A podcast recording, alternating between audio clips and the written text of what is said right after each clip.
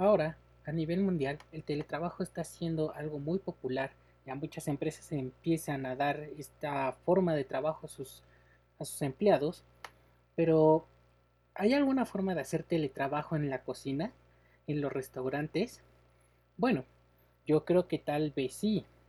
Muchas personas pueden abrir tal vez el garage de su casa y así se puede decir que haces teletrabajo, ¿no? Porque estás en tu casa, pero ahora se está haciendo teletrabajo con las Dark Kitchen, pero ¿realmente podemos hacer una Dark Kitchen en casa?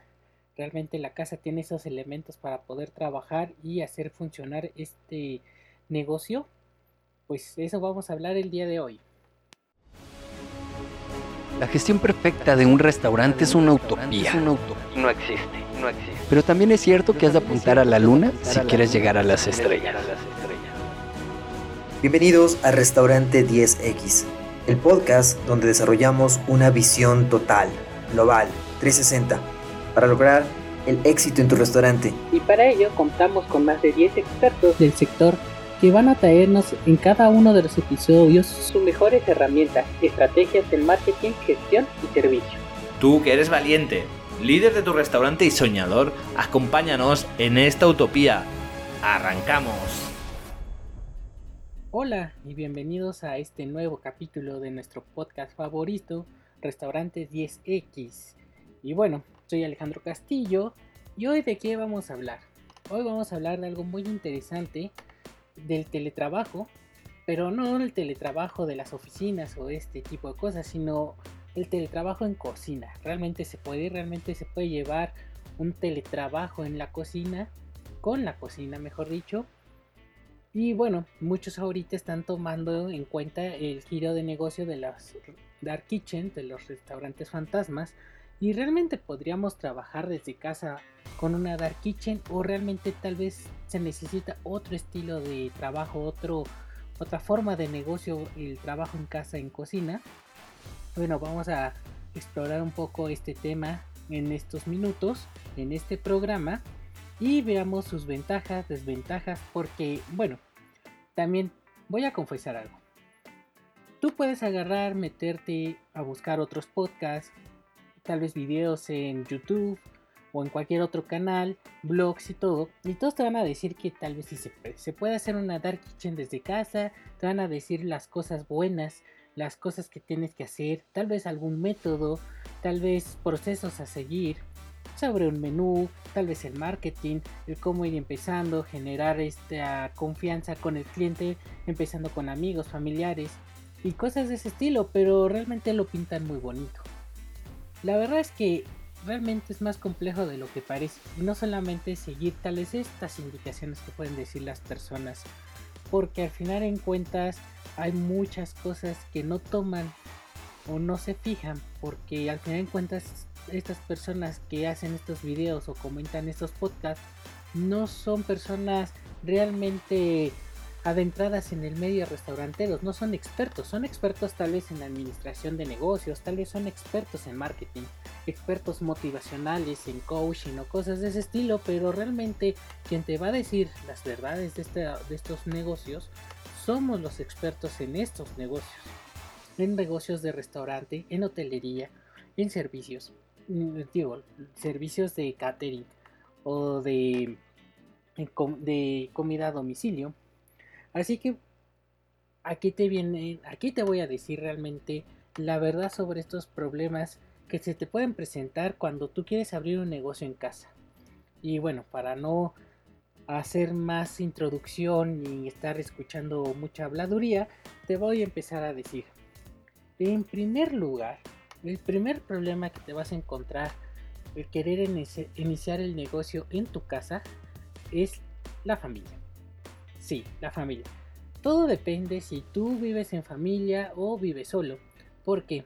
Porque si tú vives en familia vas a empezar a tener muchas complicaciones porque al final en cuentas no vives solo estás en un conjunto, en un grupo de con un grupo de personas que no se dedican a esto y tú vas a tener que estar trabajando en un horario preparando comida donde tal vez vas a tener problemas con los horarios de los demás. O sea, al final de cuentas tú como una núcleo familiar tal vez tienen un horario de comida Y hay que recordar que en los restaurantes o este tipo de negocios te pueden llegar comandas, te pueden llegar pedidos en cualquier hora, en cualquier minuto y lo tienes que atender. Entonces esto provoca retrasos con la familia en sus horarios. De repente quieren pasar tal vez a la cocina a preparar algo o a tomar algo y tú no y no se puede porque tú estás al pendiente o estás preparando algo. Tal vez de momento algunos par unas semanas, unos días lo ven, lo entienden y lo dejan. Pero después, ¿qué va a pasar? O sea, después tal vez se empiezan a fastidiar, se empiezan a cansar y como que te van a empezar a decir, oye, estás viendo esta privacidad, esta parte donde es la casa, ¿no? No es tu, negocio, es tu negocio, sí, pero al final en cuentas hay que recordar que el lugar donde estás no es totalmente tuyo. Entonces esta convivencia se puede crear, puede crear un problema muy fuerte. Entonces ahí viene un pequeño punto que tú tienes que darte cuenta. Si vives en familia, tal vez cueste un poco de trabajo crear un concepto de dark kitchen o de cocina en casa.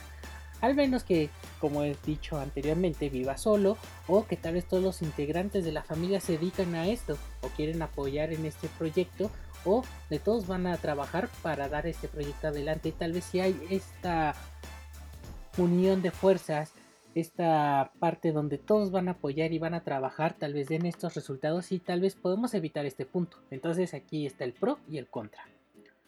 Ahora, otro punto que quiero decir muy importante es el equipo. No es lo mismo tener el equipo de tu casa, tu cocina, tu microondas, tu horno, tu licuadora, de una eh, calidad hogareña, una calidad casera, a tener equipo de manera industrial, de manera ya diseñada para restaurantes, o sea, fogones de alta intensidad que fin de cuentas están hechos de aluminio totalmente un aluminio especial para alimentos que van a aguantar temperaturas o hornos que pueden estar trabajando casi todo el día porque están diseñados para eso no el de una casa. Hasta el de una casa calienta diferente al de un horno especializado de restaurante. Entonces hay que tener en cuenta tu equipo de cocina realmente va a aguantar o no va a aguantar porque al final tú estás utilizando tus equipos de tu casa no diseñados para este tipo de trabajo, estas, ahora sí, estas demandas de trabajo que pueden existir y va a empezar a perder su calidad de vida más rápido y se va a terminar rompiendo o teniendo fallas más rápido de lo que tú crees y vas a tener que reinvertir en todo este equipo. Y, a la, al final en cuentas tal vez vamos a suponer que donde tú vives tal vez donde la casa donde estás o departamento es rentado, ni siquiera es tuyo y tal vez también los aparatos no son tuyos porque vienen en la misma renta, entonces también se genera un problema. Así que antes de empezar también tienes que evaluar si tienes el equipo necesario para poder trabajar. También se puede ir pensando cuánto se ir trabajando para después ir reinvirtiendo en equipo tal vez más especializado o equipo exclusivamente para el negocio realmente también si tienes el espacio, que es el siguiente punto donde vamos a llegar. Así que aquí volvemos a lo mismo. Si hay que pensar bien en el equipo, en la adecuación del equipo y si realmente ese equipo me va a dar la solvencia para poder trabajar en casa en este concepto de dark kitchen o tal vez algún otro proceso de algún otro tipo de negocio mejor dicho de restauración. Ahora vamos a hablar sobre el espacio. Sí, el espacio. El espacio es muy, muy importante. El almacén. Porque volvemos a lo mismo. No es lo mismo tener un refrigerador especializado donde solamente vas a meter todos tus productos que vas a, procesar, que vas a almacenar, a tener un, tu refrigerador, tu frigorífico de casa donde tienes también alimentos de la familia, alimentos compartidos y realmente se reduce tu espacio. ¿Cómo vas a llevar el control? Porque también no puedes estar congelando, descongelando al momento porque eso hace perder la calidad de los productos. También no puedes tener tal vez mucho stock por el espacio y necesitas más stock por toda la demanda que te están dando. Puedes pensar, compro otro refrigerador, pero realmente tienes el espacio y también pensemos, esos aparatos eléctricos gastan bastante luz, entonces tú al tener tal vez cierta medida de luz empiezas a gastar más luz y entonces te va a incrementar el costo. Aunque sabemos que las dark kitchen y los negocios en casa eh, justamente reducen todos estos costos a diferencia de las rentas en otros tipos de locales, pero hay que tener en cuenta que tenemos, o bueno, voy a dar un ejemplo, aquí en México tenemos precios especiales si son casa o son lugares este, de plazas o que son locales, dependiendo la ubicación donde esté esta unidad donde tú estás trabajando, vamos a decir casa, el precio de la luz es más bajo. Entonces es un precio especial. Pero si tú empiezas a exceder esta cantidad de luz para casa, va a llegar un punto en que te va a llegar la luz demasiado alta, vas a perder como esos privilegios de casa y entonces vas a tener que pagar más y ahí ya no te va a ser costeable, ya no te va a gustar y vas a tener problemas porque luego bajar esa cantidad de luz va a ser muy muy complicado. Y igual, los todos los artículos secos, todos tus almacén de de cosas que dónde lo vas a guardar, por ejemplo, todos los packagings que necesitas para hacer tus envíos, dónde los almacenas. Entonces, también si empiezas a invadir mucho la casa sobre cosas, digo, vuelvo a repetir, estoy hablando que si tú vives en familia con un grupo de personas, si vives solo, creo que al final de cuentas te va a valer si está acomodado, desacomodado. Bueno, si vas a tener acomodo por una organización, pero puedes invadir más espacios. Pero cuando estás en familia es un poco más difícil. Al menos de que la familia, vuelvo a decir, esté de acuerdo con esto, estén apoyando y tal vez estén trabajando en el mismo negocio. Tal vez igual por eso no hay tanto problema sobre la invasión de espacio. Pero si no, se va a crear un problema ahí. Ahora también hay que recordar que uno cuando empieza a hacer negocios en casa no tenemos tampoco la infraestructura para ciertas cosas o adecuaciones a ciertas cosas, por ejemplo la ventilación.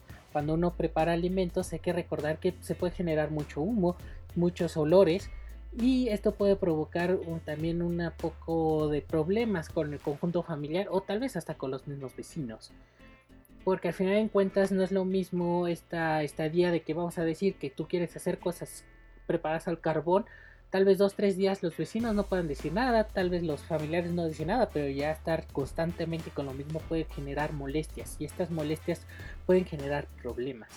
Entonces hay que tener adecuado un lugar bien ventilado para que puedas trabajar. Y también hay que recordar sobre la higiene de los alimentos. No es lo mismo tener eh, áreas especializadas para la desinfección y la limpieza eh, de los alimentos o de, los, eh, de las herramientas en los restaurantes, o sea, se tienen áreas específicas, pero en las casas no se tiene. Es algo un poquito más tranquilo, un poco más light, por lo mismo que es en casa, pero ya cuando empiezas a trabajar sobre esto, se, tienes que tener un nivel de higiene alto. Porque no queremos que nadie se enferme o tenga algún problema. Y si no lo sabes manejar y si, no, y si tienes estos problemas, por ejemplo, si tienes mascotas, en casa y están en cualquier lado de la casa, esto puede provocar un problema de higiene. Aunque tú seas muy higiénico, te laves y todo, no estoy criticando a las mascotas, pero ya ves que hay mascotas que llegan a soltar mucho pelo y puede llegar este pelo por aire, por lo que sea, porque se subió a la mesa un momento y lo bajamos y todo, contaminar nuestra área de trabajo, contaminar nuestros alimentos. Entonces esto provoca un pequeño problema también en el momento de estar trabajando en estos modelos de negocio en casa. Ahora, si no tienes alimentos, tal vez puede, digo alimentos, si no tienes mascotas, perdón, si no tienes mascotas, puede ser tal vez un poquito más sencillo este, este punto, pero sí hay que tener en cuenta mucho eh, esta parte de la higiene de los alimentos y más con todo esto durante estos años de pandemia, hay que fijarse muy bien en estos puntos muy importantes y también si tú demuestras ese nivel de higiene vas a hacer que la gente, tus clientes se, se sientan cómodos al pedirte, pero si tú no tienes el espacio adecuado para poder trabajar y mantener este nivel de higiene, vas a tener también problemas. Ahora, hablemos de un poquito sobre los procesos. ¿Cuáles son los problemas con los procesos? Hay que recordar que en los restaurantes se llevan protocolos, desde que llegan los alimentos de tu proveedor o que los fuiste a comprar, a comprar llevan un proceso de desinfección, de limpieza, de almacenamiento, luego de proceso de producción y volvemos a otra vez almacenamiento, luego ya un proceso cuando se preparan y cuando se tiene en este caso que enviar. Es un proceso largo y que si al final en cuentas tú no tienes como que de esas áreas o no tienes bien adecuado tu casa para poder hacer estos procesos, se va a complicar. Y también, imagina, si tu casa, tu área donde trabajas, tu cocina es muy pequeña, también se genera un problema porque no puedes hacer los mismos procedimientos o los mismos procesos a cantidades grandes, tienen que ser muy reducidas. Y vamos a decir que tú te das cuenta que en tu cocina tú puedes preparar, vamos a suponer, alrededor de unas 3 o 4 hamburguesas por cada vamos a decir unos 10 minutos, 15 minutos por el espacio que tienes, que tienes que sacar las cosas para armar luego las hamburguesas y todo, te llenas del espacio porque tu cocina no es muy grande y de repente estás en un, delay, en un delivery o, o te hacen pedidos por WhatsApp o por cualquier otro medio y te empiezan a llegar pedidos, pedidos, pedidos, pedidos, de repente va a llegar un punto en que vas a quedar mal con, con varios clientes porque tú no tienes espacio para hacer estos procesos te vas a frustrar y vas a dejar en mal tu negocio por no tener bien diseñados los procesos. Y tal vez sí tienes bien diseñados los procesos pero en tu casa no está diseñada para llevarlo a cabo es porque es muy chiquita o todo lo contrario tal vez es demasiado grande tu casa y tú eres una sola persona o dos que viven solos o tal vez que no están preparados y capacitados de momento para poder atender estos servicios y vas a tener esta igual frustración porque vas a perder el caos, no vas a poderte organizar bien o porque el refrigerador está muy separado del, de la estufa porque así está el diseño de la cocina en casa y pierdes tiempo. Entonces sí se vuelve un poquito pesado esto de los procedimientos en casa. Digo, yo no estoy diciendo que no se pueda, simplemente estoy diciendo que estos son puntos muy importantes que tenemos que ver y analizar al momento de, crear o querer hacer un negocio de dark kitchen o cualquier otro estilo de negocio en casa. Porque al final de cuentas, ¿se puede armar un negocio en casa? Sí, sí se puede armar. Viendo estas cosas de que tal vez vivimos solos o nuestros familiares con las personas que vivimos nos apoyan y quieren estar en el negocio, se adecúan, la casa tiene un buen espacio para poder almacenar. Al final de cuentas, tal vez los integrantes de la casa, o tú, o tu pareja, o tus amigos que van a trabajar ahí, saben que el, refrigerador es exclusivo para eso y van a comer de eso, se ponen de acuerdo, ya crean un proceso de preparación de las cosas tienen el espacio, llevan una, una cuenta de cuánto pueden sacar y así para llevar ese control también y dejar bien al cliente satisfecho por llevar buenos procesos de higiene, nuevos procesos de tiempo, el packaging, el llevar las cosas. Y entonces están dando muy buen servicio. Pero, pero hay que recordar algo muy importante también, los permisos. A pesar de que lo vamos a hacer en casa, hay ciertos procedimientos en países y eso es muy, muy importante que ustedes investiguen, porque por ejemplo, en España necesitan un permiso especial o que sea un servicio o van a hacer su negocio en casa, deben de tener ciertas adecuaciones o permisos, este, adecuaciones en la casa para que puedan hacer esos servicios. Si no los tienen, no les van a dar permiso y no van a poder trabajar. Y así también en otros países, dependiendo del país, tienen ciertas normativas. Hay tal vez países que no tienen esas normativas, pero aún así hay que tener en cuenta todos estos puntos para ver si es viable poder hacer un negocio en casa de cocina. O tal vez, tal vez no, no vamos a hacer una, o sí una dark kitchen, pero con otro método, otro, otro sistema, ¿no? No vamos a usar el sistema de las aplicaciones, de que nos estén pidiendo, tal vez lo hacemos contra pedido que nos hagan los pedidos de tal día a tal día y otro día los preparamos y, el fin de semana vamos a decir se entrega. Tal vez ese proceso sí lo podamos hacer, lo llevas más contable, ya es más tranquilo de llevarlo en casa. Digo, hay muchas formas o muchas metodologías o planeaciones de negocio. Eh, la Dark Kitchen no solamente es el negocio donde creamos un concepto, nos metemos aplicaciones y a vender o puros o cada vez que me llegue un, una comando, un pedido, lo tengo que estar enviando. No, no, no. Hay muchos modelos de Dark Kitchen.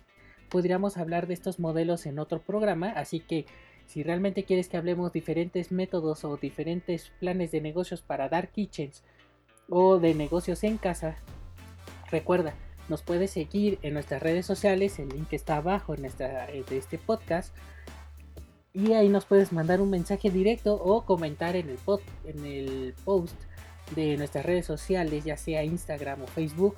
Y ahí nos puedes comentar que quieres que se haga un programa tal especial sobre diferentes tipos de negocios de Dark Kitchen y con gusto lo vamos a preparar para ti. O si tienes duda de que si tal vez tu casa está diseñada o algún proceso o tienes alguna duda ahí sobre que ya quieres iniciar tu Dark Kitchen y tienes algunas dudas que no te queda muy claro y ahorita escuchando este podcast te das cuenta que no te habías dado cuenta de algunos detalles sobre el almacenamiento, procesos y otros detalles que podríamos hablar sobre costos, por ejemplo, porque igual no son los mismos costos de tu casa que los de un local, entonces también hay que incluirlos, esos costos de casa.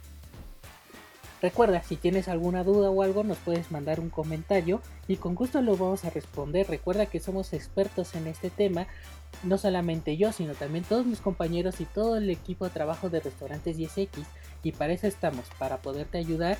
Y te invito a que nos mandes un mensaje directo y con gusto te vamos a responder todas tus dudas.